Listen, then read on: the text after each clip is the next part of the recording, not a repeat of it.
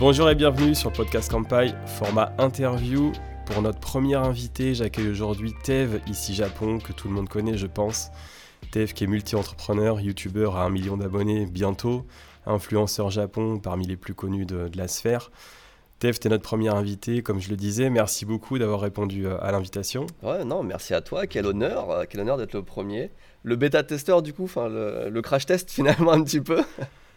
Alors le crash test, je sais pas, on va voir, mais euh, bon, on a déjà fait les tests de notre côté, mais en tout cas le, premier test en situation réelle, et c'est un plaisir parce que ça fait un moment qu'on se connaît, et puis c'est l'occasion de, formaliser ça. Alors pour nos auditeurs, j'explique un petit peu ce format interview, donc comme tu es le premier, on va commencer par faire une sorte d'entretien euh, chronologique sur ta vie, ton rapport au Japon. Euh, sur une, je pense, une première moitié, euh, voire deux tiers du, podcast. Et puis après, euh, je vais te poser quelques questions liées au Japon pour connaître bah, ton, ton, ressenti, ta façon de voir les choses et puis ton expérience en fait du, du, Japon. Ouais, c'est parfait. Donc toi, Tev, tu as 43 ans. C'est ça, déjà. Voilà. Né, né, en 79 ou 80 80, le 24 janvier 80. Je sais pas à quel point tu veux les détails, mais je te dis tout. 24 janvier 80 à Metz, à je crois 3h du matin. Voilà. Pas trop de détails quand même, peut-être. On, a, on a quasiment le même âge, on est né à trois jours d'intervalle en tout cas ah au mois de janvier. Mais euh, on va pas faire comme les, les Showa, après t'es un début 80, voilà, on va, dire ça comme ça. C'est ça, c'est ça. C'est mieux d'être début 80 que fin 79, tu vois. Exactement, j'osais pas le dire, tu vois. Ton premier, euh, ta, première approche du Japon, elle est venue, j'imagine, dans les années 80, justement. Alors, est-ce que c'est euh, la classique de, notre génération, euh, le Club Dorothée, ou est-ce que c'est venu d'une autre manière? Non, c'est la classique Club Dorothée, Dragon Ball, les Chevaliers du Zodiaque. Sauf que je m'en rendais pas compte, vraiment. bon, quand on est enfant, je pense pas qu'on s'en rende vraiment compte, mais moi, ça m'est venu assez tard. En fait, j'ai pas fait trop le rapprochement entre la culture populaire, tout ce qui est animé, manga, et le fait de, de venir au Japon en fait. C'est pas du tout. Euh, j'aimais bien ça, mais je me suis pas dit, oh, j'adore les animés, j'ai envie de voir comment c'est en vrai ou quoi que ce soit. Donc, euh, je connaissais même très très peu le Japon euh, avant de venir. Et puis, tu sais, c'était à une époque où il n'y avait pas Internet, tout ça. Donc, les connexions ne sont pas vraiment faites dans ma tête et je me suis retrouvé là comme ça, sans, sans l'anticiper, en fait, tu vois. Donc animé, voilà ceux que tu as cités, est-ce que tu as basculé vers le manga au début des années 90 dans, dans on va dire, la démocratisation, la traduction officielle, l'arrivée par Glénat hein, tout simplement, ou, pas trop? Ouais, j'ai connu l'arrivée de, Dragon Ball qui a un petit peu euh, donné le ton de Glénat, effectivement, avec ses 42 tomes là, colorés. Je sais pas si c'est encore les mêmes d'ailleurs en France, je crois que ça a changé. Euh, et avant il y a plusieurs éditions. Il y a plusieurs éditions, ouais.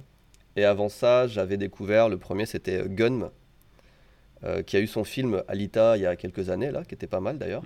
Et euh, c'était mon premier pas euh, dans, les mangas. Et mon coup de cœur, du coup, j'ai une, certaine attache pour Gun.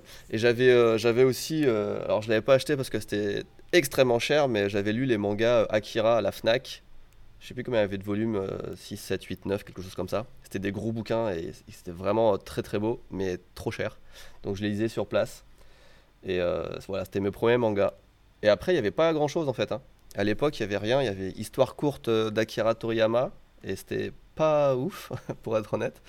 Et euh, deux, trois trucs comme ça. Mais tu sais, dans, dans un supermarché, tu n'avais jamais le volume 1. Ou, enfin, tu vois, c'était, assez dur en fait à l'époque. Maintenant, je vois des mangas partout. Mais euh, dans les années 90, ouais, c'était pas ça. Je j'ai commencé en 96 peut-être. Ou 95, quelque chose comme ça. Au lycée. Ok, donc le, manga, en fait, euh, peut-être t'approche un petit peu plus du Japon, tu te rends peut-être un peu plus compte qu'avec l'âge aussi, progressivement, que c'est une autre culture, euh, quelque chose... Euh, bah non, même pas. Même pas. Moi, je, voyais ça comme un produit, tu vois, comme je me disais pas la, BD c'est belge, je me disais pas le manga c'est, japonais. Pour moi, c'était oui, c'était une autre forme de, culture. Et je pense que oui, enfin, je savais que ça venait du Japon, mais je faisais pas le rapprochement entre le manga, c'est le Japon, c'est une nouvelle façon d'ouverture vers un nouveau monde. Non, je sais, j'avais 15 ans et tout, euh, je me posais pas trop de questions, euh, pour être honnête. J'étais plus. Euh, je sais pas, je, plus dans quel état d'esprit j'étais, mais en tout cas, ouais, non, j'étais pas en train d'analyser le truc en me disant Ah, cool, les mangas, il y a quelque chose qui vient depuis l'autre bout du monde et tout. Non, c'était pas du tout ça. Je prenais ça comme ça, tout simplement. D'accord. Ok. Et euh, donc là où nous on s'est rencontrés, c'était au début des années 2000 hein, via Internet. Alors tu avais un site qui s'appelait euh, qui est devenu euh, progressivement ici Japon. Est-ce que quand tu as créé ton premier site Internet, tu étais déjà allé au Japon ou est-ce que là on était toujours dans une période de, passion encore non assouvie? J'ai créé Tevade de retour justement depuis mon premier séjour au Japon. J'avais passé trois mois, c'était en, je sais plus c'était 2003 ou 2004, ça va faire 20 ans bientôt. Euh, quand est-ce que tu as commencé Kampai, toi Dis-moi? Kampai, c'était 2000 et mon premier voyage en 2003 aussi. 2000, 2003. Ok, il me semblait que j'avais commencé euh, un ou deux ans après toi, mais c'était plutôt trois ou quatre ans après toi. Tu as été vachement précurseur en fait. On était moins axé euh, Japon au départ, hein. plus culture pop japonaise. Ok, ok. Ouais, mais je, je suivais. En fait, tu dis, on, se suivait depuis le début des années 2000, mais sans se connaître en fait, plus ou moins. On était, enfin, je vais pas dire rivaux, mais on était un petit peu les, les sites sur le Japon. Euh, Les Naruto et Sasuke du, web Japon. Un petit peu ça, un petit peu ça. Et euh, on a mis du temps à se parler. On s'est parlé euh, quelques années plus tard, mais quand on avait bien mûri. et ouais, ça, ça me rappelle une, une bonne époque. Pour, pour être honnête, c'était assez sympa. Et oui, pour répondre à ta question, j'ai commencé en, je crois, 2004. mon premier voyage au Japon, ça devait être 2004, je pense. Et j'avais ouais, des étoiles dans les yeux. Je me disais, il faut vraiment J'habitais au Canada à l'époque aussi. Euh, j'avais fait le voyage depuis le Canada pour aller au Japon. Et je me disais, c'est trop bien de voyager. Le Canada, c'est génial. Le Japon, c'est génial. Il faut que je fasse un site pour euh, que les gens qui aiment voyager, découvrir des cultures, etc., euh, puissent se retrouver. c'était très utopique à l'époque. Hein. je me disais bon, je vais faire un site internet, tout le monde va venir, tout le monde va être copain et tout et c'est pas si facile d'attirer du monde. Mais j'ai eu de la chance que ça marche parce que j'ai mis des cours de japonais et je crois que c'était quelque chose qui n'existait pas ou, vraiment c'était très succinct sur Internet à l'époque. On parle d'un Internet que les jeunes ne connaissent pas. Hein. Il n'y avait, pas, euh, avait pas YouTube, euh, il n'y avait même pas Facebook, je crois, à l'époque. Il n'y avait pas grand-chose en fait. Donc euh, surtout sur YouTube francophone. Et on était deux, trois sites à parler du Japon. Il y avait, y avait Kampai, il y avait Tevade, il y avait Forum Japon à l'époque aussi. Je pense que tu y allais aussi. Euh, je sais pas. Bien sûr, de Florent Gorge. C'était Florent Gorge qui faisait Florent. Qui... Eh oui, tu savais pas? Mais c'est ouf. Je lui, ai, je, lui ai parlé hier au téléphone à Florent Gorge. D'accord. Et euh, je savais pas du tout. Tu m'apprends quelque chose. Là, on se parle en ce moment. Et euh, je, ne savais pas que c'était lui qui, qui, était à l'origine de ça. Enfin, il était à l'origine ou il a travaillé C'était lui qui l'a créé? Écoute, si je dis pas de bêtises, c'est lui le créateur effectivement. Alors après, il était euh, pris par d'autres activités, donc il participait moins. Mais euh, à confirmer, euh, je suis quasiment sûr de moi sur le, sur le coup. Et effectivement, j'ai échangé avec lui aussi. Il a fait la préface de mon premier, enfin mon deuxième bouquin. Et ouais, ouais, c'est un mec génial. Et je, je veux pas dire de bêtises, mais oui, je suis quasiment certain que c'est lui. Hein. Ah, tu m'as tu m'apprends une sacrée info. Là, on s'est appelé deux fois dans la semaine, justement, là. Et euh, j'avais aucune idée de ça. Donc, euh, en fait, nos liens remontent depuis très longtemps. Tout se croise, tout se recoupe. Euh. en fait, ceux qui étaient là à cette époque-là au Japon sont tous un petit peu restés. Il y avait le japon.fr aussi, qui, est toujours, toujours là et tout. Il y avait ouais, quelques, quelques gros sites comme ça. Et tout le monde est encore là dans des domaines bien différents, puisque Florent, il fait, il, fait des bouquins, il est dans, dans l'édition, etc. Euh, toi aussi, tu as plein, plein d'activités. Moi aussi, j'ai plein d'activités, euh, tout, tout relié au Japon. C'est assez, euh, assez marrant comment ça s'est organisé. Donc là, Tevade devient ici Japon au bout de quelques années au, bout de, je crois que c'était en 2006, donc, ou 2007 peut-être, 2-3 ans plus tard. un peu forcé par les choses parce que au départ, je voulais pas parler que du Japon. J'étais vraiment axé sur la culture, le voyage en général. Je crois qu'au début, je parlais même de, de, de culture d'Égypte, des choses comme ça. Enfin, c'est des trucs qui m'intéressaient en fait. Et euh, je voyais que vraiment ce qui intéressait le plus, c'était euh, le Japon, les cours de japonais. Et moi-même, euh, j'avais vraiment envie de retourner au Japon, etc. Et je me servais du fait d'aller voyager au Japon pour, pour remplir le blog, faire des articles. je me sentais un petit peu reporter, tu vois. Sauf que j'étais le reporter qui testait des goûts de Kit Kat, des trucs comme ça, des trucs un peu culture pop, mais ça plaisait bien, ça plaisait bien. Et euh, c'était ce qu'on faisait d'ailleurs, hein, toi-même sur Kampai, on, parlait de culture un peu populaire, alors que quand on voyait le Japon dans les médias à l'époque, c'était très euh, voyage, euh, traditionnel, machin comme ça. Et nous, on arrivait, on disait, oh, regardez, il y a toilettes japonaises, machin, il y a, cet, animé, ce jeu vidéo qui sort, etc. C'était une nouvelle approche en fait du truc. Et c'était très fun à faire. c'était un peu ce qui nous. Je vais pas parler de passion, j'aime pas trop parler de passion, mais c'était les choses qu'on aimait et puis les gens aimaient aussi. Ça s'est fait assez simplement finalement. Et ouais, c'est pas moi qui ai choisi, enfin j'ai choisi le nom ici Japon, mais c'est pas moi qui ai choisi de parler que du Japon en fait, c'est un peu les gens qui ont choisi pour moi.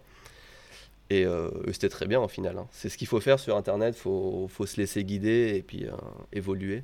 Et donc tu fais plusieurs voyages à ce moment-là euh, au Japon, en tourisme, plus ou moins long je suppose, et je crois que tu fais un PVT aussi euh, avant la fin des années 2010, si je me trompe pas, des années 2000 avant 2010. Ouais, c'est ça, 2000, euh, j'essaie de retrouver la date 2006-2007 ou 2007-2008, non 2006-2007 mon, mon, PVT, visa vacances-travail, qui est la porte d'entrée, une porte d'entrée incroyable hein, pour aller au Japon. difficile pour rester par contre, mais très facile d'y aller un an. Pour rappel, si les gens ne connaissent pas, c'est un visa qui te permet de, voyager et de travailler pendant un an dans le pays. Euh, tu peux, à l'exception de certains euh, jobs euh, dans la vente ou dans tout, tout, ce qui est jeu d'argent, des choses comme ça, tu peux pas. Mais la plupart des, des, des, des travails classiques, tu peux les faire et tu peux, tu peux gagner de l'argent tout en voyageant. Tu as vraiment une grande liberté, mais ça dure qu'un an et tu peux pas reconduire ton visa. Donc, euh, mais c'est une bonne initiative, je trouve, dont beaucoup profitent. Je sais pas si toi aussi, tu étais passé par là, non? Non, j'ai jamais eu l'occasion de le faire. Je me suis posé la question à plusieurs reprises. Et puis, euh, jusqu'à, euh, alors, comme beaucoup, j'imagine, arriver à 30 ans, me dire, OK, c'est la dernière chance. Et puis, le boulot, les activités faisant que je suis revenu plein de fois au Japon, plusieurs fois par an pendant pas mal d'années. Mais j'ai jamais sauté ce, ce pas-là, en effet. Ouais. Mais euh, c'était, euh, ça marchait bien à l'époque et ça marche encore bien maintenant, euh, presque 20 ans plus tard. je, trouve ça bien qu'ils aient pas abandonné le truc. Et c'est très peu connu au Japon, enfin, pardon, c'est très, très peu connu en France, il me semble, ce, PVT. Parce que je me rappelle que, du moins à l'époque, c'était très facile pour un Français de venir au Japon. Mais comme c'est basé sur un système d'échange, tu vois, pour un, Français qui va au Japon, un Japonais doit venir en France. Euh, les, Japonais explosaient leur quota. Il y, a, donc, il y avait trois fois plus de Japonais qui voulaient venir que de places disponibles, alors qu'il n'y avait presque pas de Français qui voulaient aller au Japon. Je pense que maintenant, il y a peut-être plus de gens qui partent, c'est peut-être un peu plus connu, mais euh, on n'en parle pas assez de ce genre de visa, parce qu'il n'y a pas que le Japon, on peut partir en, sais en Corée, en Australie, au Canada, et c'est trop bien, c'est vraiment trop bien. Si je dis pas de bêtises, les, PVT euh, Canada et Australie sont très vite euh, au niveau du quota. Pour le Japon, il y a un quota aussi, mais il est jamais dépassé, euh, comme tu le disais. Donc c'est une belle initiative, effectivement. Et toi, tu, nous encourages à le, savoir encore plus et que ça reste une porte d'entrée excellente si on veut rester plus de trois mois au Japon. Et c'est assez facile à, y accéder. Oui, oui, c'est ça. En dessous de trois mois, faut pas s'y intéresser. Mais si... Et même, même pour moins de six mois, en fait, je crois qu'il est difficile à obtenir. Mais pour, euh, pour un voyage de, de, plus de 6 mois, 6 mois, 1 an, euh, c'est vraiment une bonne porte d'entrée. Donc là, tu poursuis tes voyages au Japon, même après ton, ton PVT. Tu, tu gardes un intérêt très fort pour ce pays, évidemment, via, qui est alimenté en fait par ta commu sur, Ici Japon. Mais tu poursuis aussi tes voyages à l'extérieur du Japon. Et sauf erreur de ma part, tu rencontres euh, ton épouse japonaise, donc Akiko, en Chine, c'est ça, à l'avant, la fin des années de 2000 euh, Presque. Euh, non, mon intérêt pour le Japon à ce moment-là, il est surtout dû à ma femme, puisque dès que j'arrive en PVT, en fait, je la rencontre. Euh, D'accord. Peut-être un mois après euh, être arrivé euh, au Japon en PVT. Et donc on, est resté ensemble au Japon pendant cette période-là. Et c'est elle qui est partie en, Chine. déjà à l'époque où on s'est rencontrés, elle, était, elle avait déjà décidé, elle était volontaire, bénévole, pardon, bénévole pour aller dans le nord de la Chine pendant deux ans, avec une entreprise gouvernementale japonaise qui s'appelle JICA, peut-être que tu as entendu parler. C'est une initiative qui, qui envoie des, des, gens un peu partout dans le monde et qui aide sur le développement de, des pays un peu partout dans le monde. Donc elle est partie pendant deux ans, c'était déjà décidé. Et moi, comme euh, j'avais pas prévu de rester au Japon à la base, moi je voulais juste faire un petit tour du monde tranquille, euh, toute la vie si possible, au rythme de un, pays par an, enfin voilà, vraiment prendre mon temps. Et euh, donc je savais pas où je voulais aller ensuite. Je pensais à l'Australie, je pensais à l'Inde et je pensais aussi à la Chine. Et comme elle partait en Chine, bah, c'était un petit peu tout tracé pour moi. J'ai pas, ça m'a ôté le, le, la réflexion. Quoi. Je me suis dit, bah, on y va ensemble. Et on est resté en Chine euh, ouais, quasiment deux ans ensemble avant de revenir, euh, non, avant de faire d'autres voyages et puis de revenir au Japon finalement. Donc l'installation pour vous, c'est en 2010 si ma mémoire est bonne? C'est en... Attends, parce que oui, ta mémoire, je pense, qui est meilleure que la mienne. Oui, c'est en deux, fin, ouais, 2010, oui, puisque j'étais déjà là en 2011 quand il y a eu le séisme. Donc ouais, 2010, c'est ça, je crois. Ouais. 2010, installation avec, euh, avec ton épouse. Donc euh, au niveau euh, visa, donc tu es, sur quel visa? Est-ce que tu commences à bosser? Comment ça se passe pour toi, cette, cette arrivée définitive, entre guillemets, au Japon? J'arrive alors que je suis marié, si je me souviens bien. Oui, je suis marié, mais j'ai pas encore de visa. Donc je rentre avec un visa de tourisme que je change en visa, visa d'époux.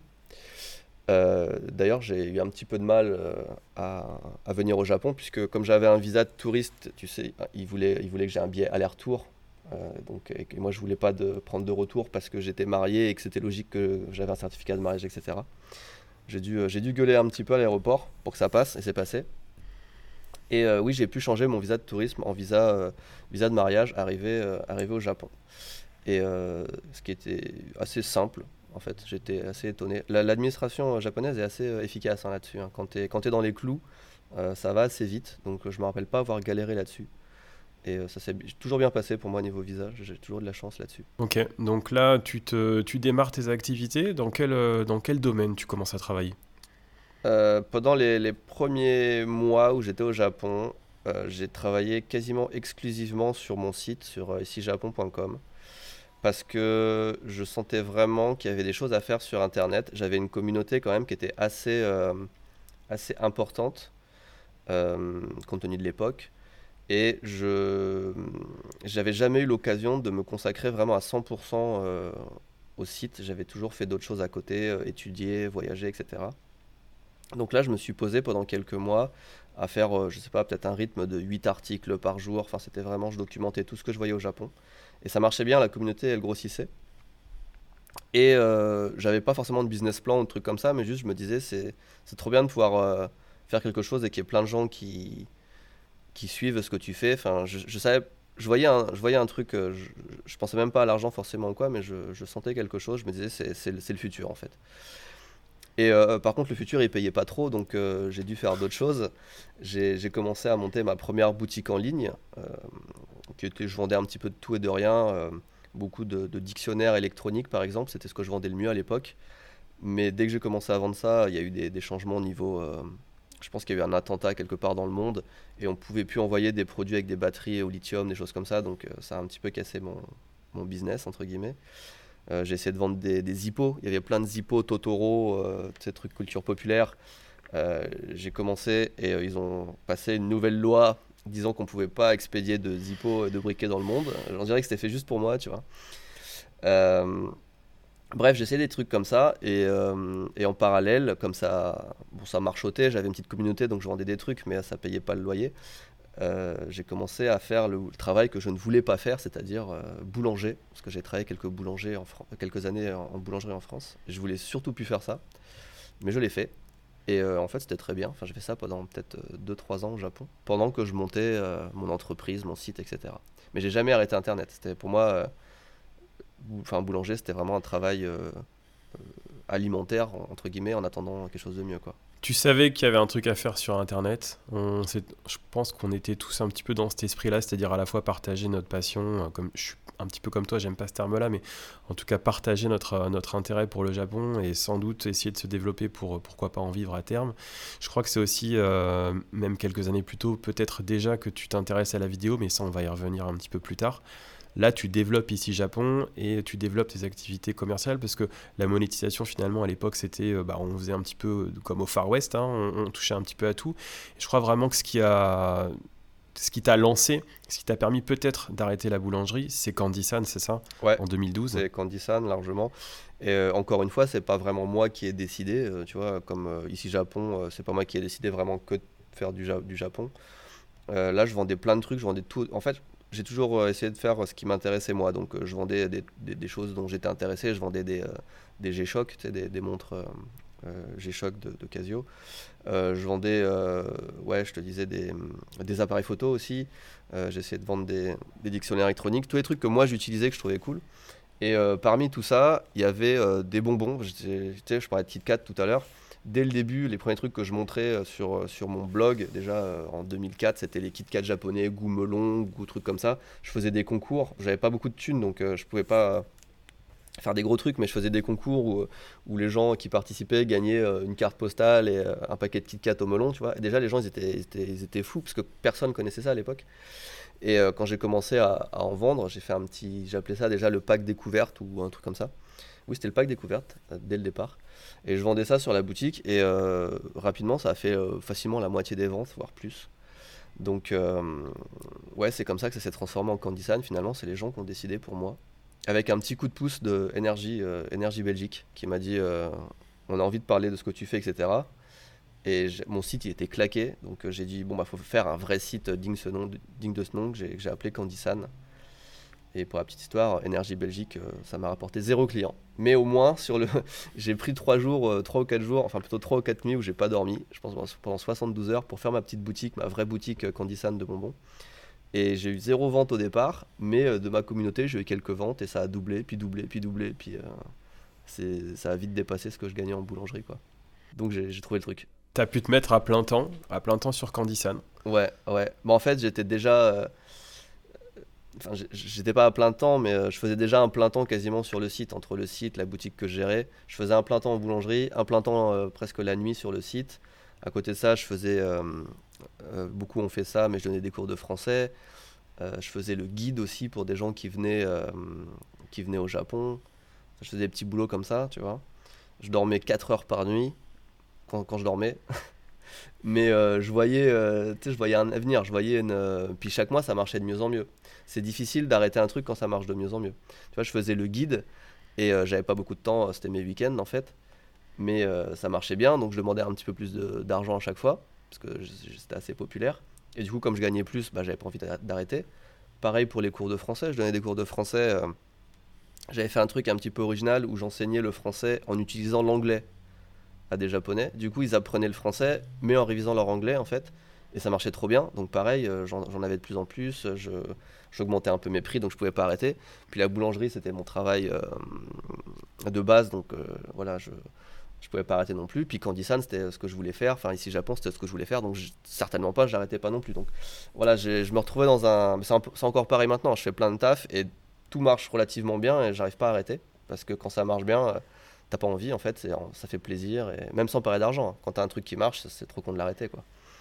Donc voilà, je me suis retrouvé à faire plein de trucs. Mais au bout d'un moment, ouais, j'ai choisi Candysan parce que c'était vraiment ce que je voulais faire à la base. C'était ce qui marchait le mieux. Donc. Euh, planètes. C'était ta locomotive euh, qui te permettait de te développer par ailleurs. Et donc, je suppose, là, moi je le date à 2015, je suis allé vérifier hein, pour ne rien te cacher juste avant de l'interview, mais tu démarres en fait ton aventure sur YouTube à partir de 2015, donc trois ans après euh, l'ouverture de la boutique Candysan. Est-ce que c'est justement la locomotive Candysan qui t'a permis de te dire, ok, j'arrive vraiment maintenant à ce que j'ai toujours voulu faire en fin de compte, qui était, euh, qui était devenir youtubeur, non? Non, alors c'est pas, c'est pas vraiment ce que je voulais faire à la base. Euh, je suis arrivé sur YouTube encore d'une façon un petit peu bizarre. Ça, encore une fois, c'est les gens qui ont décidé, je trouve.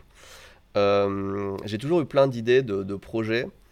Et en 2015, quand j'ai commencé à faire des vidéos, en fait, ça fait longtemps que je voulais faire des, des vidéos, mais je m'en sentais pas capable par moi-même tu vois. J'avais jamais euh, allumé une caméra et je voulais faire quelque chose de, très quali en fait. C'est une connerie en fait hein. quand tu veux faire quelque chose euh, en général il faut se lancer apprendre sur le tas faire des erreurs s'améliorer.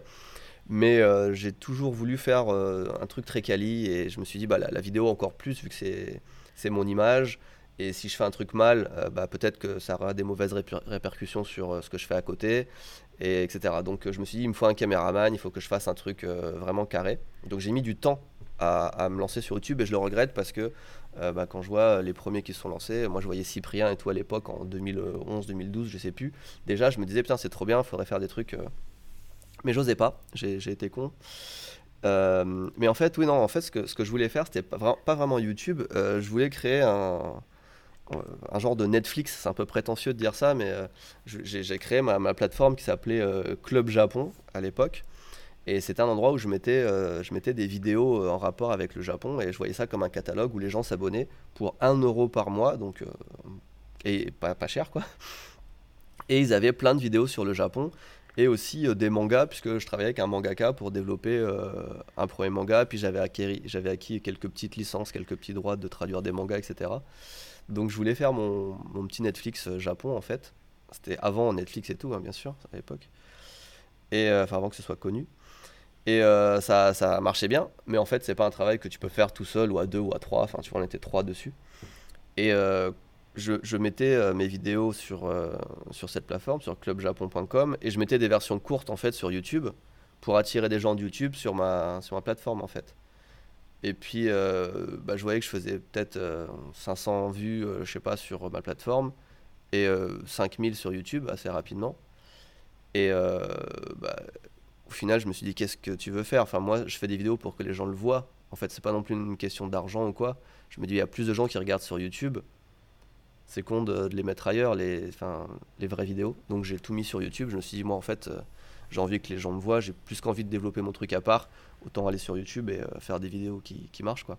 Donc, c'est comme ça que C'est les fameux Tokyo 24. Ouais, Tokyo 24, bah, c'était un des formats que j'avais sur ce site. Euh, euh, clubjapon.com. Euh, il y avait des cours de langue un petit peu animés, il y avait euh, des cours de, pour apprendre à dessiner les mangas, parce que le mangaka, je faisais des trucs avec lui pour qu'il nous apprenne les bases et tout. il y avait des petites émissions comme ça. Et Tokyo 24, ouais, c'était vraiment le format, bah, ça se rapprochait un peu plus de YouTube aussi, donc c'est pour ça que les gens ont, accroché là-dessus. Mais ouais, je faisais des petits reportages sur des événements, je faisais un petit peu plein de trucs, mais Tokyo 24, c'est le truc qui a le mieux marché et qui m'a. C'est le seul où j'étais vraiment tout seul devant la caméra et où j'ai appris un petit peu à, animer quoi. Et ouais, c'était très cool à faire. Par contre, à l'époque, euh, Tokyo 24, euh, voilà, c'était genre euh, trois mois de travail. Parce que mon caméraman, il venait de la télé, donc il fallait faire tous les plans cinq fois. On n'avait qu'une seule caméra, fallait faire des, j'apprenais des textes par cœur, c'était un enfer. Ça m'a un peu formé, tu vois. Mais comparé à ce que je fais maintenant sur YouTube, où j'allume la caméra et boum, c'est parti, et, c'est spontané et tout, ça n'a plus rien à voir, quoi. Donc j'ai appris à la dure, mais c'était cool ça m'a ça m'a ça m'a un peu formé quoi. Donc tu as plusieurs formats au départ, le Tokyo 24 euh, qu'on a cité, il y a les 10 milliennes aussi dont je me souviens, il y a les X-Sites que beaucoup de personnes te réclament encore aujourd'hui, donc finalement ça a bien marqué, euh, je vais dire son époque parce que c'était il y a déjà 8 ans. Mais, euh, X-Site c'est arrivé, j'étais déjà sur YouTube quand on faisait X-Site, j'étais déjà sur YouTube. C'est arrivé un petit peu plus tard avec Sébastien qui était le, le deuxième caméraman. Euh, Benjamin, qui était le premier caméraman, personne l'a connu, alors que c'est lui qui a un peu lancé le truc, mais euh, parce que je n'étais pas encore sur YouTube, justement.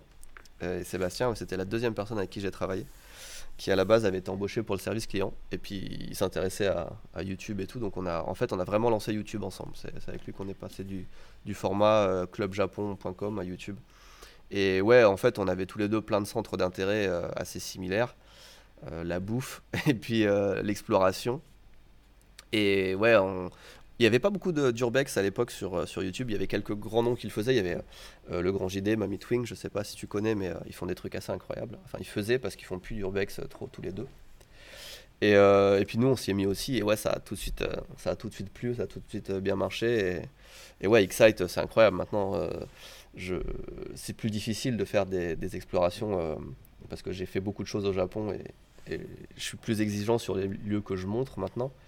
Mais ouais, Excite, c'est un état d'esprit plus que plus qu'autre chose maintenant. Même euh, je développe des vêtements, des choses comme ça, et il y a, y a, les trucs brandés Excite, et ça marche très bien parce que ça, c'est synonyme d'exploration, d'aventure. Euh. Donc ouais, c'était, c'était un très très bon, très très bonne période. Bon, ça et les burgers, hein, je fais une toute petite parenthèse là-dessus parce que c'est un peu pour la blague, t'es connu pour ça. T'en avais parlé d'ailleurs en vidéo que finalement t'en mangeais euh, très peu, hein, mais euh, il y a eu l'épisode Chatty Chatty, c'était assez drôle. Tout le monde, euh, tous les Français allaient à Chatty Chatty. Donc ça montre quand même aussi la, la manière dont t'as commencé à rayonner, en fait, l'explosion sur YouTube assez, assez rapide finalement en quelques mois. Ouais, bah après, tu sais, ici Japon, mais j'ai pas envie d'être catégorisé le mec, le mec Japon non plus. Donc oui, les explorations, les burgers. Euh, je le fais au Japon, donc euh, ça reste euh, Japon, mais en fait, c'est du contenu qui parle à tout le monde. C'est pas, t'as pas besoin d'aimer le Japon pour aimer de l'urbex ou aimer des burgers.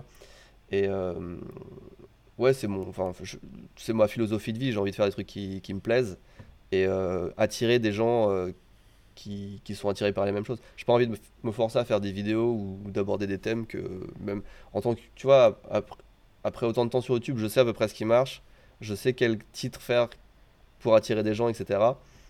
Mais j'ai plus envie de, rigoler et de faire des trucs qui me plaisent et, ou qui font réfléchir les gens, ou, mais qui, me correspondent, quoi, en, tout cas. Donc, ouais, il y, a, des gens qui critiquaient ça. Hein. Ah, il est au Japon et il mange des burgers, il est au Japon et blablabla, tu vois. Euh, mais je mange aussi des sushis, en fait. Mais mon plaisir, c'est le burger. Donc, euh, voilà, je, faisais ça. Et ça a très bien marché. Hein. C'est les vidéos burgers, ça a cartonné. Ça a cartonné de fou. Hein.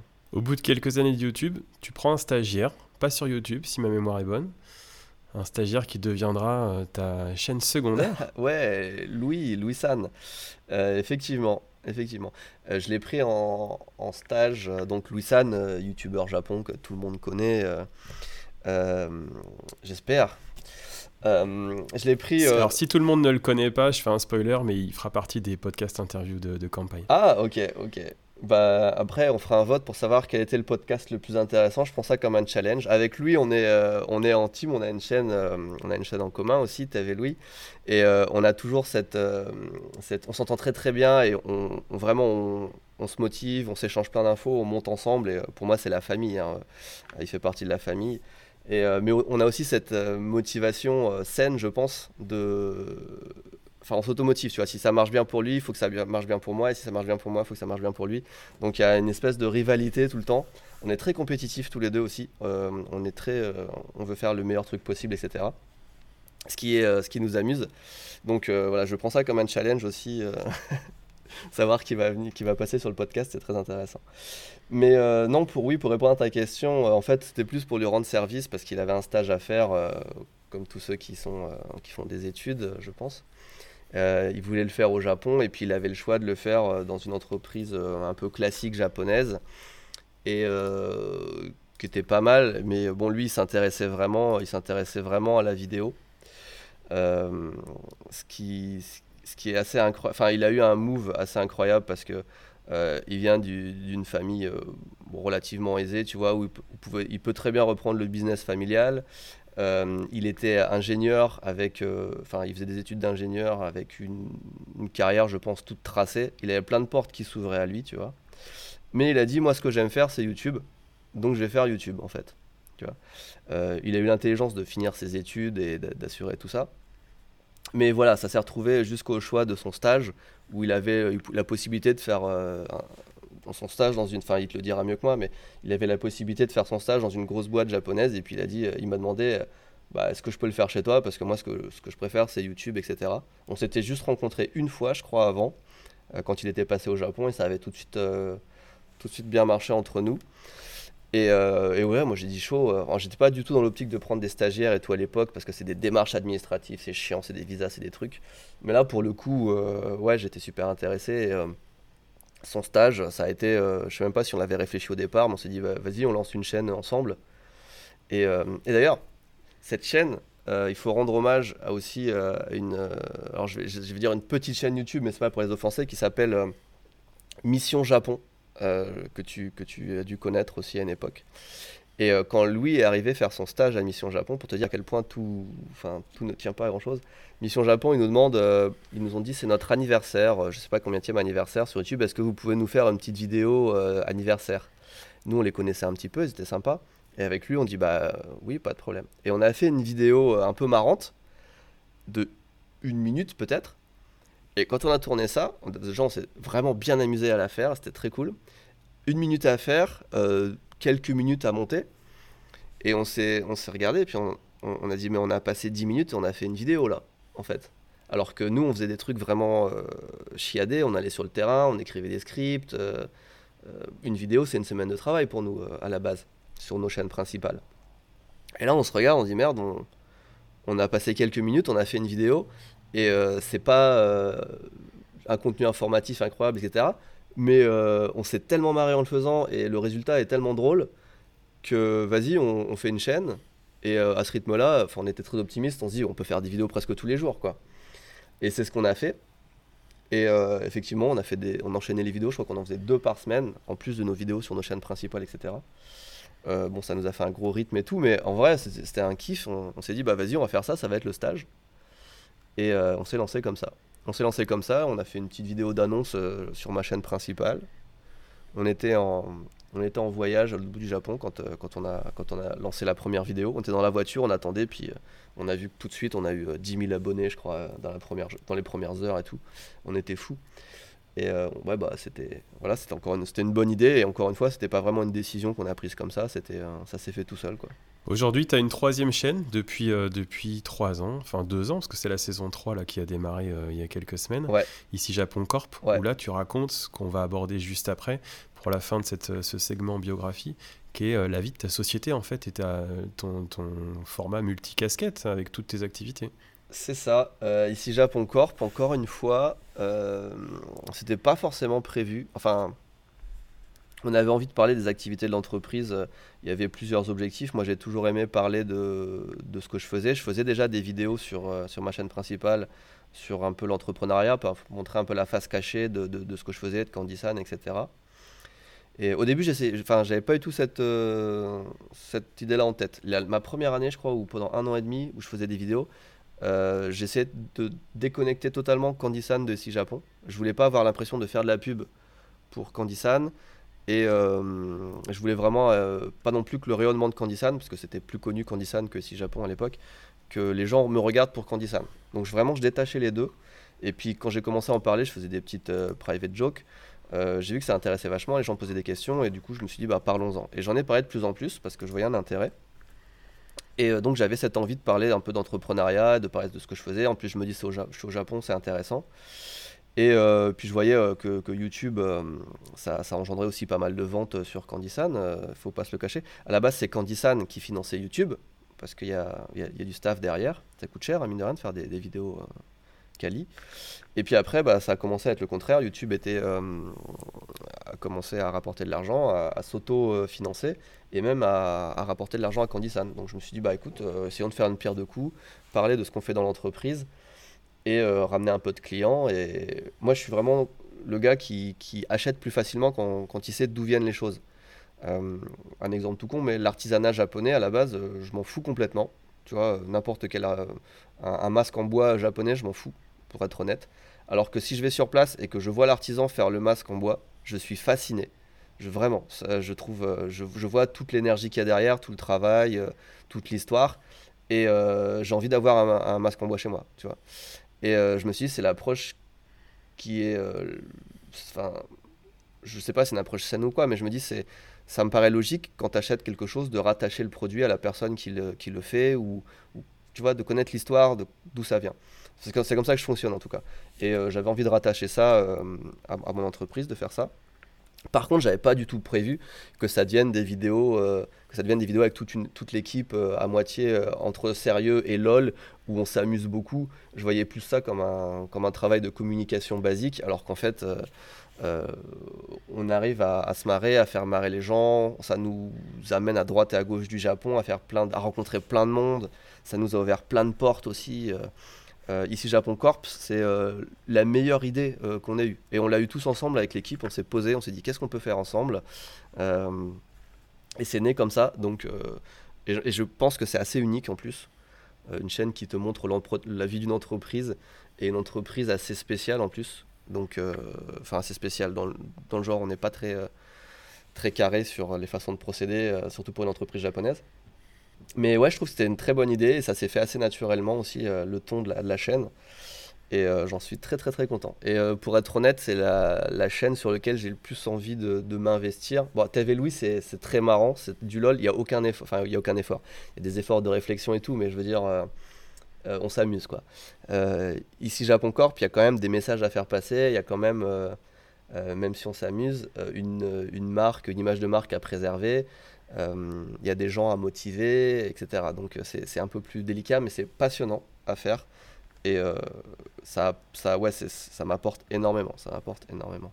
Aujourd'hui, donc, tu es multi-casquette, on le disait, tu es un multi-entrepreneur. Ouais, je vends, je vends mes propres casquettes, d'ailleurs, mon propre design de casquette. Tellement. Oui, j'avais j'avais pas compris la blague, tu vois. Ouais, ouais. Bah, on y vient du coup. Alors on découvre ça dans Ici Japon Corp euh, toutes les semaines avec Tous Imparfait, ta marque de vêtements, avec euh, Ici Japon Village, euh, tes, hébergements qui vont ouvrir là très prochainement, avec tes activités rétro gaming aussi, y compris la, création d'un musée, en tout cas le souhait, le souhait de création d'un musée, Tokyo Cards qui remplace Candy-san. Il y a un autre truc qui va remplacer Candy-san, je te, je te, le dis tout de suite. Tokyo Cards, c'est bah, ça marche bien, mais c'était plus, bah, c'était un coup de tête en fait. Enfin, c'était un petit truc comme ça et ça marche bien. Donc oui, ça, ça prend un peu la relève, mais c'est pas le vrai truc qui va remplacer Candysan, il y a un autre truc qui arrive là.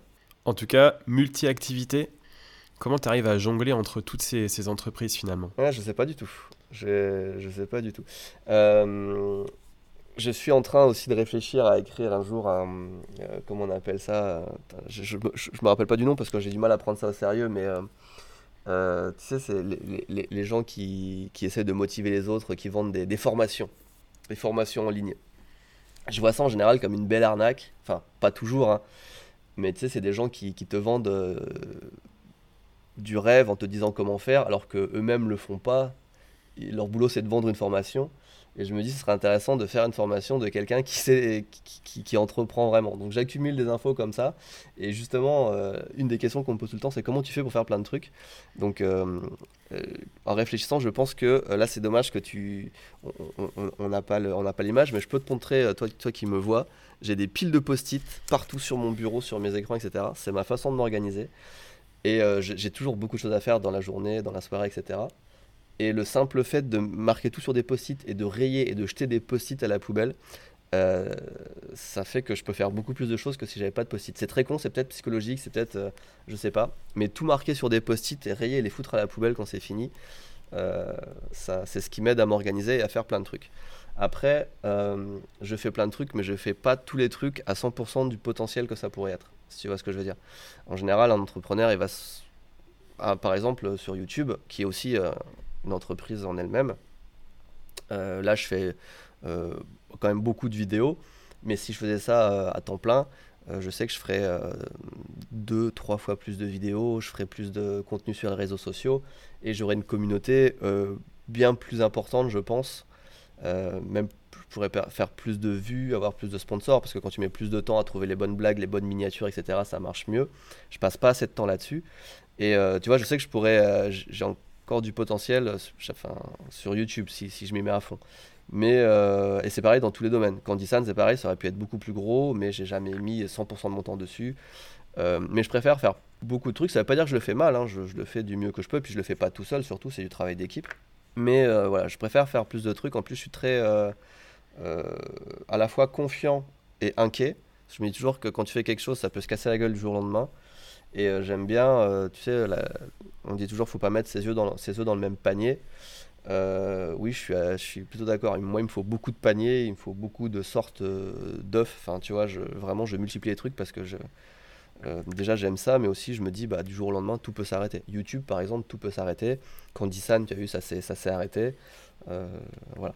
Est-ce que l'entrepreneuriat, ça a toujours été une envie chez toi? On l'a abordé rapidement tout à l'heure, mais euh, quand tu étais petit, tu te disais, je vais... aujourd'hui, les enfants, ils veulent être youtubeurs. C'est le cas de tes enfants, je crois, si je dis pas de bêtises d'ailleurs. Ouais.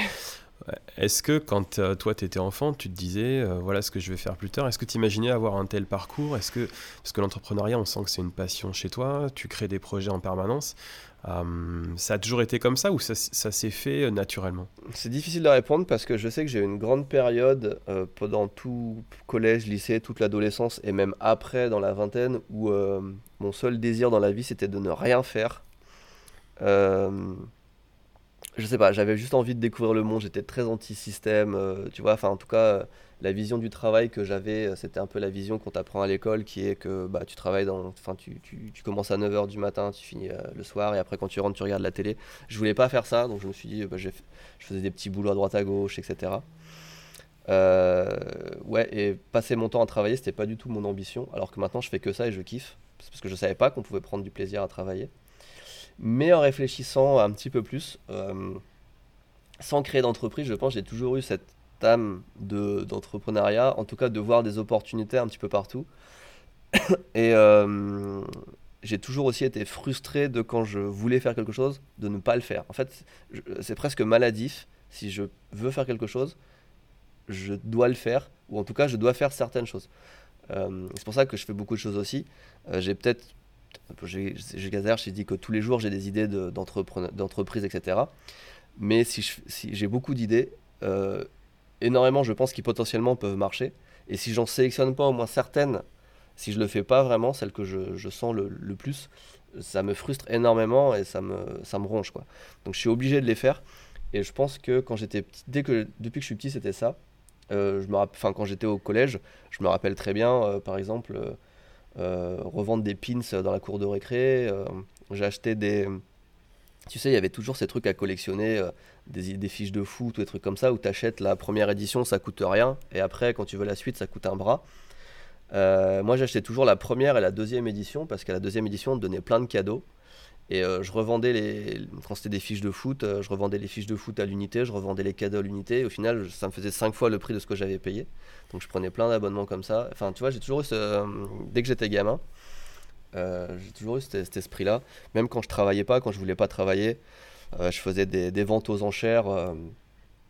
Je, quand des, entreprises qui faisaient faillite, je rachetais les trucs et je revendais sur internet. Enfin, tu vois, je faisais des petits trucs comme ça. Euh, parce que ça me plaisait, tu vois, ça m'intéressait de voir comment ça marchait une vente aux enchères. Et des fois, c'était même des voitures. J'achetais des voitures, je les revendais, euh, etc. C'était pas vraiment de l'entrepreneuriat, tu vois, mais en, quelque sorte, un petit peu quand même. Mais je me rendais pas compte à, cette époque-là que c'était déjà une mentalité d'entrepreneur. C'est juste euh, une façon de, survivre en m'amusant, dans ce qui me plaisait, tu vois. Et ouais, donc j'ai toujours eu un petit peu cette, cet esprit-là, je pense.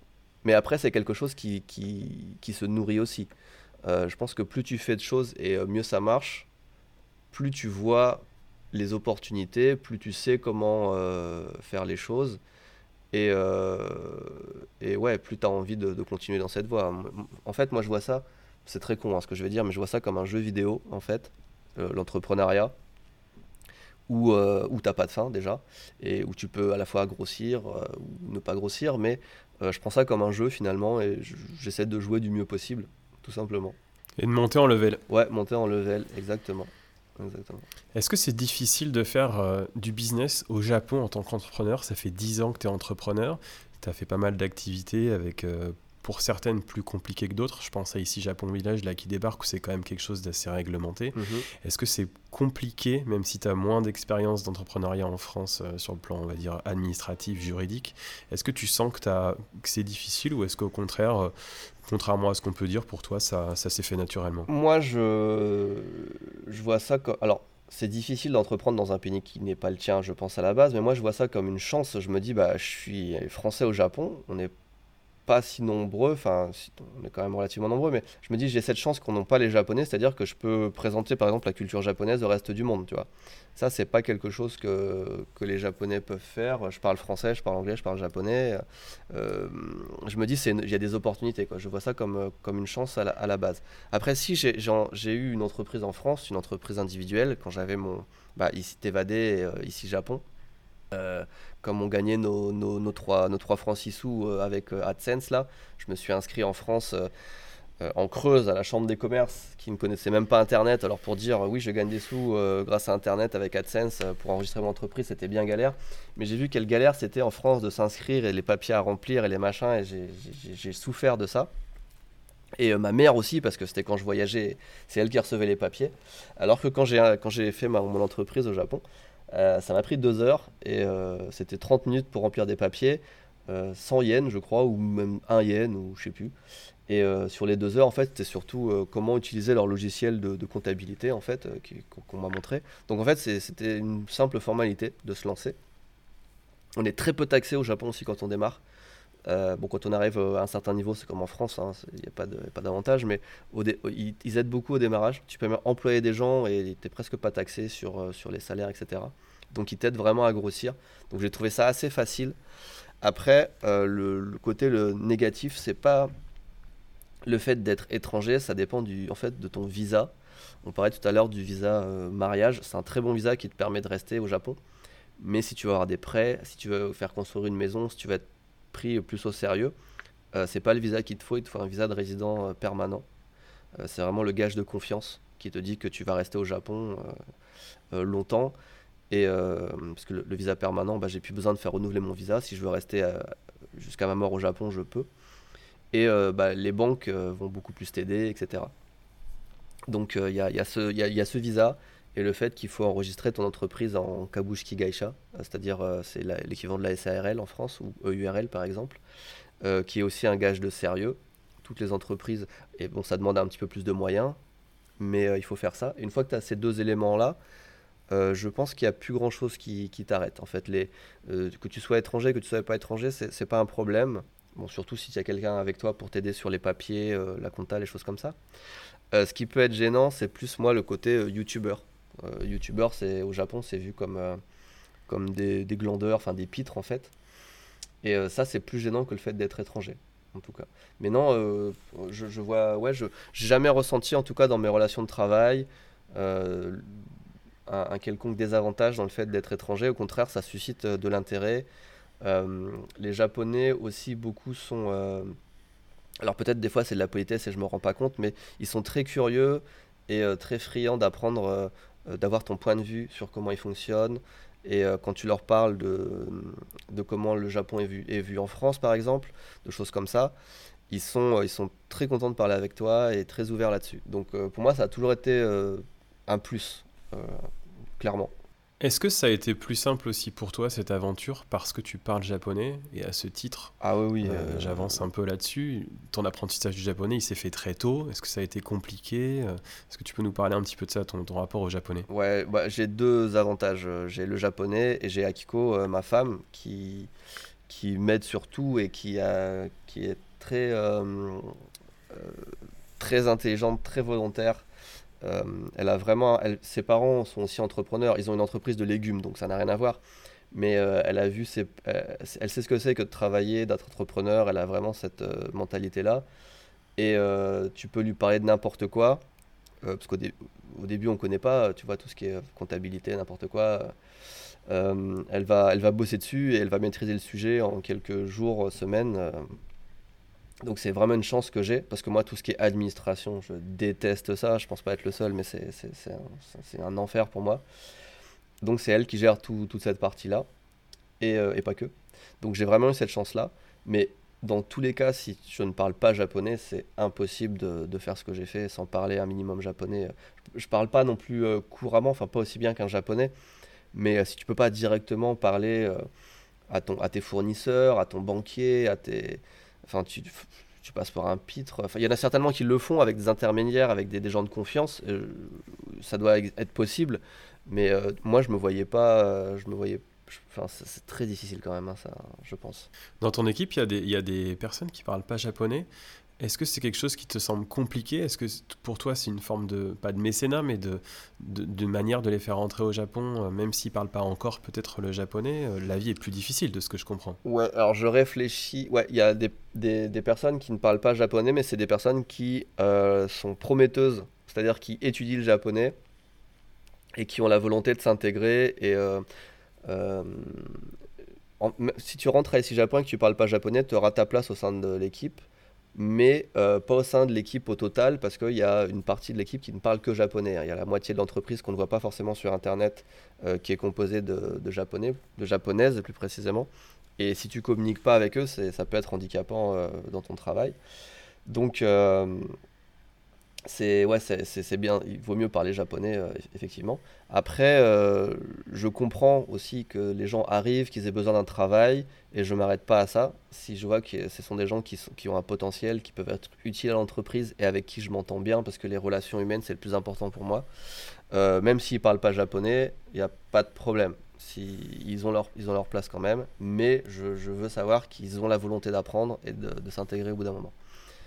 Mais après, je ne fais pas ça non plus en me disant euh, il y a des Français qui arrivent au Japon et, euh, et euh, je les aide ou quoi que ce soit. non, il faut que vraiment ils soient utiles à l'entreprise et qu'il y ait un poste à pourvoir. Sinon, j'embauche tous les jours des gens et ça s'arrête plus. Quoi. Tu parlais d'une partie de ton équipe qui est, qui est japonaise. Je crois que tu es très bien intégré à la vie locale euh, du quartier, à Katsushika. Euh, c'est important pour toi justement cette vie, cette vie de quartier parce que tu es dans le grand Tokyo, mais tu es justement dans tous les sens du terme. C'est à la fois la capitale et c'est à la fois une vie de quartier. Euh, toi, cette vie d'implantation locale, elle est, elle est, importante, je comprends. Il y a, ouais, il y a plusieurs aspects. J'ai pas vraiment besoin de ça, d'être, de, me sentir intégré dans le quartier. Euh, je peux très bien euh, en vrai, même euh, si je suis tout seul dans ma chambre à jouer aux vidéos pendant un an, je pense que ça me gêne pas. J'aime bien le contact, j'aime bien parler aux gens, mais je je sais pas si c'est un besoin. en revanche, la chose qui, vraiment me tient à cœur, c'est de pas donner une mauvaise image des Français au Japon. Et quand tu es Français dans un quartier comme ça, tu représentes la France, que tu le veuilles ou non. Euh, si, tu, si tu fais des conneries, c'est pas toi qui fais la connerie, c'est les Français qui sont mal éduqués en général. Donc euh, rien que pour ça, j'essaye de bien m'intégrer euh, et de montrer que les Français sont des gens bien. J'ai un peu cette responsabilité malgré moi, mais que je prends à cœur. Et en général, je m'entends très bien avec les gens, quel que soit l'endroit où je suis. Et Enfin, je, parle assez facilement et j'ai pas de difficulté. Enfin, j'ai pas besoin de faire d'efforts, si tu veux, pour m'intégrer quelque part. J'ai habité dans plusieurs pays. On disait le Canada, la Chine, etc. Et puis je déménageais beaucoup quand j'étais enfant. Je pense que ça m'a aidé à cause du travail de mes parents. Enfin, grâce au travail de mes parents. Donc c'est assez facile pour moi de m'intégrer où que j'arrive, je pense. Enfin, c'est un petit peu une, je vais pas dire un, pouvoir, mais tu vois, je, pense que je m'intègre assez facilement. Et euh, donc, j'ai pas besoin de, penser trop à ça. Euh, je m'entends bien avec, tous les, avec les voisins, avec les enfants, euh, tous les enfants, les amis de mes, mes, enfants, quoi. avec des, des, personnes plus haut placées dans, dans la commune, etc. Mais aussi parce que les Japonais sont vraiment bienveillants et sont, comme je le disais, intéressés par le fait que je sois, que je sois français, ils me posent des questions et ça facilite aussi les choses grandement. Et il y a beaucoup, hein, c'est pas juste moi, euh, beaucoup d'expatriés qui sont bien intégrés dans leur quartier, bien accueillis. Et c'est ce que je disais tout à l'heure, euh, euh, les Japonais sont quand même assez curieux et, bienveillants. Ça facilite aussi les choses. Donc oui, j'ai pas, pas eu beaucoup à me, à, me, forcer pour m'intégrer. Et aussi ma femme, encore une fois, sa famille est du quartier. Donc on me, présente. Quand, je suis arrivé dans le quartier, déjà tout le monde me connaissait avant que j'arrive finalement. Enfin, tout le monde, c'est beaucoup dire, mais euh, tout le monde savait qu'un Français arrivait, etc. Et après, on travaille aussi euh, maintenant avec la, mairie de quartier, parce qu'on a une entreprise aussi pour, euh, pour aider un petit peu à développer le tourisme au Japon et tout ça. Donc ouais, je suis plutôt bien, bien intégré. J'ai l'impression d'être bien intégré. En tout cas, ce qui est, ce qui est intéressant, c'est que je, je pense que je connais plus de gens au Japon que je connaissais de gens quand j'étais en France, par exemple. Euh, donc justement, tu parlais des enfants. Tu as trois enfants qui sont half. C'est pas péjoratif dans ma bouche. Euh, est-ce que c'est compliqué euh, pour toi justement d'avoir des enfants binationaux? Est-ce que pour toi, en tant qu'étranger au Japon, les, élever, ça te semble compliqué? Je, me doute de la réponse, mais ce qui est intéressant pour moi, et pour les auditeurs bien sûr, c'est de savoir comment ça se passe quand on élève trois enfants binationaux au Japon. Euh, bah, du coup, tu te doutes de la réponse. quelle serait la réponse à, ton avis? Est-ce est-ce qu'ils sont plutôt bien, bien accueillis, pas bien accueillis Qu'est-ce que tu dirais de Je pense que tu leur as transmis cette facilité d'échange, justement, cette facilité d'intégration. Donc, je suis pas super inquiet à ce niveau-là. Et puis, on le voit aussi un petit peu dans, dans tes vidéos, bien sûr. Ce qui m'intéresse, c'est plus de savoir effectivement peut-être leur rapport avec euh, les origines françaises de, leur papa. Euh, comment ça se passe pour toi cette transmission justement? Parce que euh, quand on est enfant binational au Japon, on est peut-être plus japonais naturellement, mais comme on peut l'être dans plein d'autres pays. Est-ce que toi, tu arrives à, alimenter ce, rapport à la France qu'ils ont Alors, oui, pour répondre à la première partie de ta question, oui, mes, mes, enfants, enfin, je sais pas si c'était une question que tu m'as posée ou que je me suis auto-posée, mais ils sont très très bien intégrés au Japon. C'est quelque chose qui inquiète un peu au départ, euh, je t'avoue que, tu sais, le japonais, euh, le Japon, pardon, a quand même euh, cette réputation d'être un pays où il y a quand même pas mal de harcèlement, un peu comme aux États-Unis, on verrait à la télé, tu dans les collèges, les gens qui se font harceler. Ça se passe aussi dans tous les pays, je pense, mais aussi au Japon, et des fois, ça peut se manifester, je pense, de façon assez violente. Donc je me suis toujours... je m'en voudrais un peu, tu vois, si mes enfants étaient harcelés de par leurs origines, parce que, par exemple, mon fils a les yeux verts ou un truc comme ça. Pour l'instant, ça s'est jamais produit. Et euh, un peu comme je le disais pour mon parcours, c'est une force incroyable pour eux d'être euh, d'être half. Euh, ça suscite de l'intérêt autour d'eux. Et ils sont tous les trois extrêmement bien intégrés, même quasiment, enfin extrêmement populaires, même au sein de, de leurs écoles. Il y a toujours des enfants, plein d'enfants chez moi, tous les week-ends, etc. Et le fait que je sois français, alors moi c'est un peu cheaté parce que euh, bon, les, Français déjà sont très bien vus au Japon. Il y a toujours cette image romantique, euh, des gens cultivés, etc. Euh, très romantisé du français. moi, c'est cheaté parce que je suis youtubeur, je vends des bonbons, je me balade dans le quartier en trottinette électrique. Donc tous les enfants, ils sont fascinés en fait. Tu vois, rien que tu dis youtubeur, ils, veulent voir le studio. On, balance des bonbons. Enfin, tu vois, les, les, invendus de bonbons, ça part dans les équipes de foot et machin comme ça. Donc les enfants, ils adorent venir ici. Et je pense pas que ce soit le fait que je sois français, tu vois, qui, fascine le plus. C'est plutôt euh, ce que je fais à côté. Mais euh, mes enfants, en tout cas, euh, sont plutôt fiers d'être français. Alors, comme tu disais, effectivement, c'est la culture japonaise qui prime. Mais ils adorent aller en France, ils adorent voir mes parents en France aussi. Et par exemple, mon, fils aîné joue, joue au foot. son équipe, enfin, son quand il soutient un pays, il soutient pas le Japon, il soutient la France, par exemple. voilà, quand il marque un but, la pose qu'il prend, c'est Mbappé, par exemple. Et il est tout le temps, il fait beaucoup de références. Il adore les coquillettes et les cordons bleus. Enfin, il, retient beaucoup de bonnes choses de la France quand il y va. Et moi, j'ai beaucoup de mal à leur parler en français. Ça, c'est vraiment mon, un échec de ma part. Je n'arrive pas à parler français. Je, pense que c'est un automatisme. J'ai pas l'automatisme. Je parle trop bien japonais entre guillemets. Je veux pas lancer des fleurs, mais je parle japonais de façon trop naturelle. Et ça me demande trop d'efforts de parler français. C'est bizarre de dire ça, mais j'ai pas j'arrive pas à avoir cet automatisme.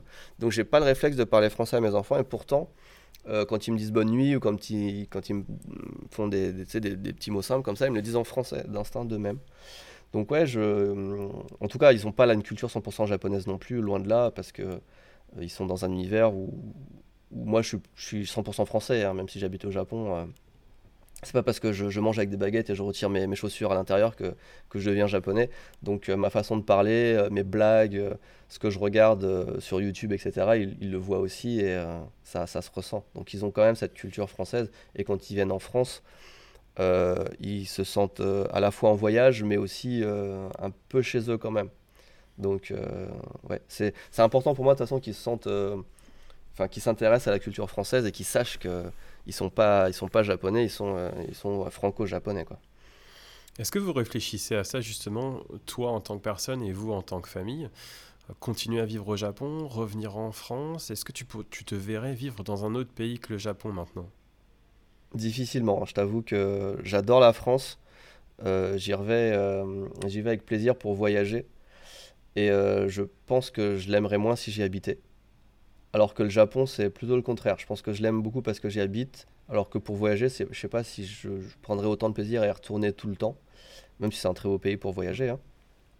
Donc je trouve que c'est un bon équilibre. Habiter au Japon, aller en France de temps en temps, je préfère que ce soit dans ce sens-là. Après, vivre toute ma vie au Japon, en fait, il y a vraiment l'aspect, euh, les gros avantages du Japon comme la sécurité, euh, la propreté, les choses comme ça, qui font que quand tu vas ailleurs, euh, tu as l'impression que les, gens sont un peu mal éduqués, sauvages, même si on sait que c'est pas tous les gens. Enfin, je sais pas si tu vois ce que je veux dire, mais on dit souvent que les Japonais regardent le reste du monde un peu comme des, gens mal éduqués. Quand on passe du temps au Japon, euh, en tout cas c'est mon cas, je vois le reste du monde comme des gens euh, un peu mal éduqués, etc. Et j'ai pris trop cette habitude, ça fait bah, plus de 10 ans maintenant, que je sais que je peux marcher dans la rue euh, sans, sans, sans regarder, enfin en regardant des gens dans les yeux sans m'inquiéter. Je peux laisser mon téléphone ou mon sac ouvert, enfin mon téléphone sur la table, mon sac ouvert. Je m'inquiète pas du tout de ce genre de choses. Et rien que le fait de, tu vois, si je devais vivre en France, même si je sais que c'est pas un pays de barbares, etc., je pourrais je serais inquiet, je pense, en laissant aller mes enfants à l'école tout seul, par exemple. Alors qu'au Japon, pas du tout. Je dis pas qu'il peut rien arriver, mais je suis pas inquiet, en fait. Euh, ils vont faire leurs courses tout seuls. S'ils veulent aller jouer, euh, même s'il est un peu tard le soir, je m'inquiète pas. En France, je m'inquiéterais. Et cette tranquillité d'esprit, je pense que j'aurais du mal à la retrouver ailleurs. Euh, il y a certainement d'autres pays où c'est possible. mais bah, rien que la Suisse, hein, quand je vais en Suisse, je retrouve beaucoup de qualités du Japon en Suisse, par exemple. mais ouais, j'aurais du mal à quitter le Japon pour ça. Pourtant, euh, je me verrais bien, tu vois, finir euh, mes jours euh, sur un bateau de croisière à, parcourir le monde une fois que mes enfants ils sont, ils sont un peu casés. j'ai vraiment cette envie de voyager et de continuer à voir, à voir le monde. Quoi.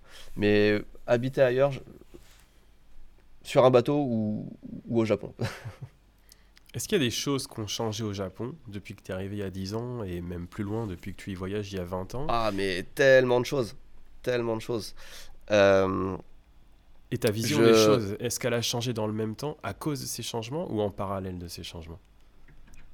Ah, Est-ce que ma vision a vraiment changé quand j'y réfléchis? J'ai appris beaucoup de choses, et, euh, mais je suis jamais arrivé au Japon avec euh, des étoiles dans les yeux, comme je te disais. J'avais pas cette vision de qu'est-ce qu'était le Japon avant d'y arriver, donc je n'ai pas eu de déception, de choses comme ça. Euh, en plus, à, à l'époque, j'avais aussi une petite amie japonaise et tout, donc j'ai été assez vite dans la culture japonaise et j'ai appris comment c'était rapidement. Mais euh, comment, dire? Oui, alors le Japon a changé, ça c'est sûr. Euh, je, me rappelle qu'à l'époque, bon, la première fois que je suis venu, c'était en quelle année? Est-ce que c'était la première fois que je suis venu en 2000, 2004 euh, Oui, c'était la première fois que je suis venu en 2004, donc ça fait presque 20 ans. c'était la pointe de la technologie, le Japon. C'était le futur. dès que je suis sorti du taxi, je me suis retrouvé dans une ville, je me suis dit, c'est c'est de la science-fiction. Enfin, les immeubles étaient incroyables, les couleurs, les, enfin, c'était fou. C'est toujours le cas, je pense, quand les gens arrivent au Japon euh, pour la première fois. Mais euh, par exemple, tu pouvais découvrir les consoles de jeux en avant-première plusieurs mois avant que ça sorte en France. Tu avais de l'électronique, des PC, des choses qui étaient euh, sortaient pas. tu avais des robots, tu sais, des Aibo, des robots chiens, etc. Et à l'époque, tu avais ça que au Japon.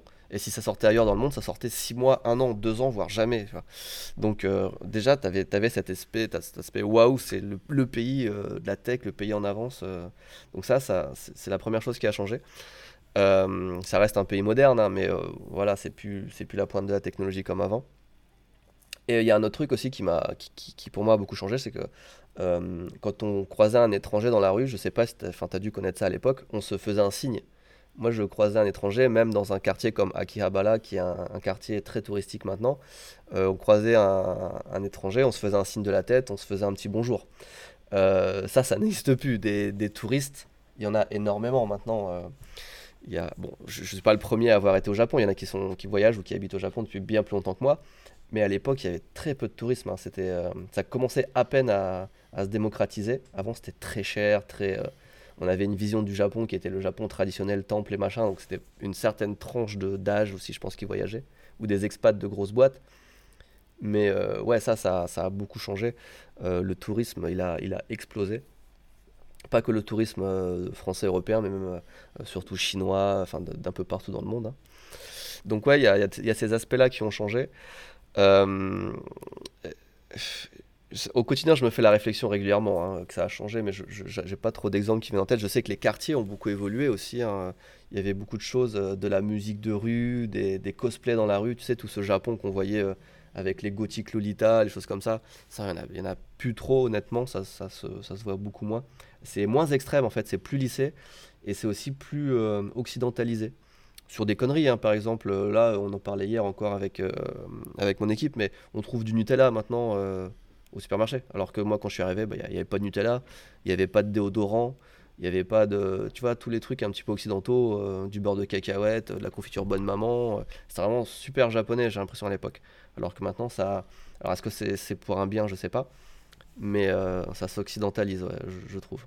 Toi, ta notoriété, elle a fortement augmenté depuis YouTube, on le disait tout à l'heure. Ça sera ma dernière grosse question. Il y a eu le Covid qui a fermé le Japon pendant, euh, pendant deux bonnes années, voire deux années et demie, évidemment. On l'a bien suivi sur campagne.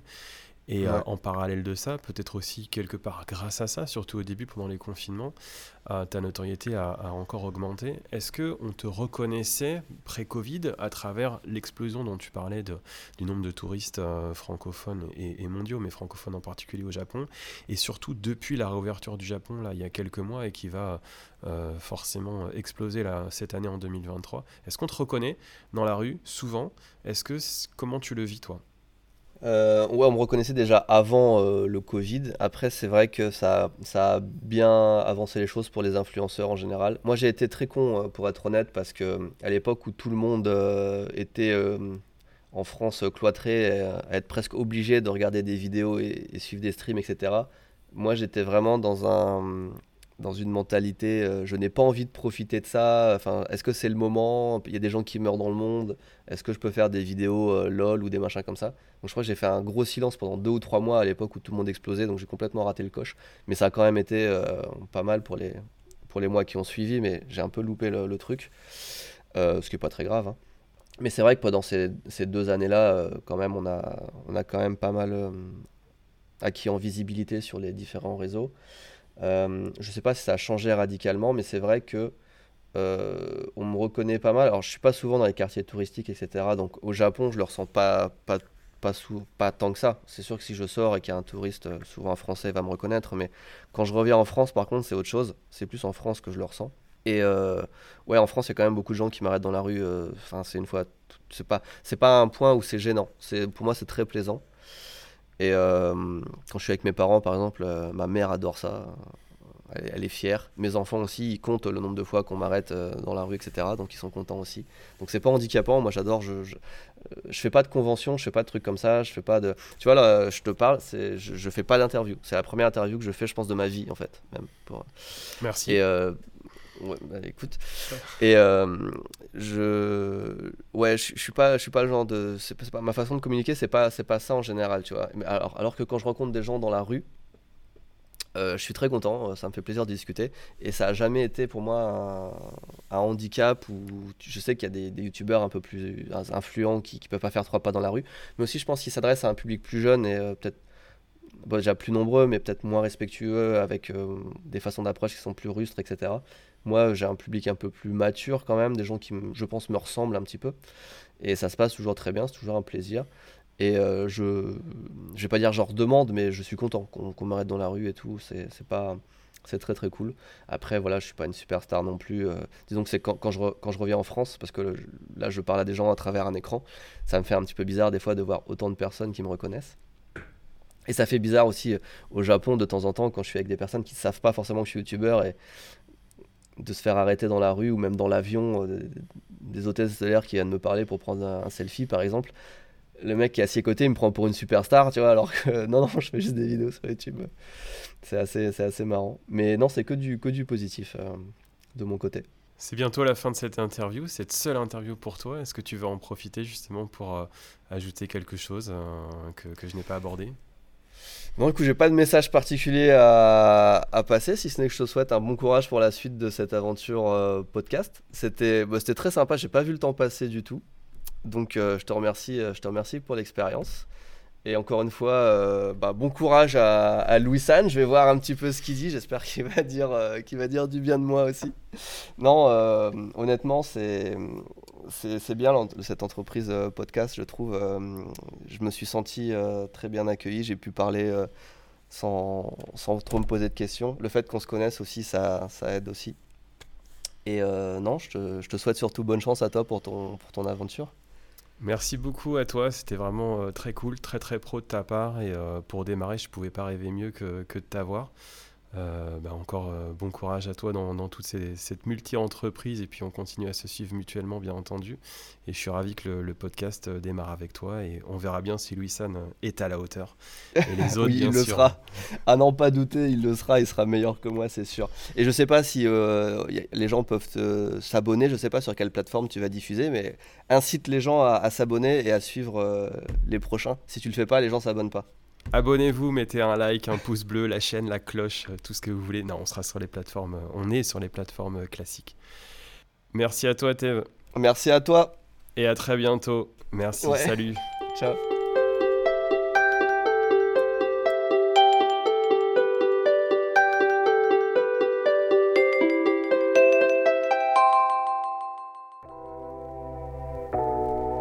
Merci d'avoir écouté cet épisode du podcast Kampai.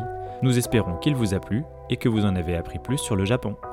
N'oubliez pas de vous abonner sur votre plateforme de podcast préférée, de nous noter 5 étoiles si vous le souhaitez, et on vous dit à bientôt pour le prochain épisode.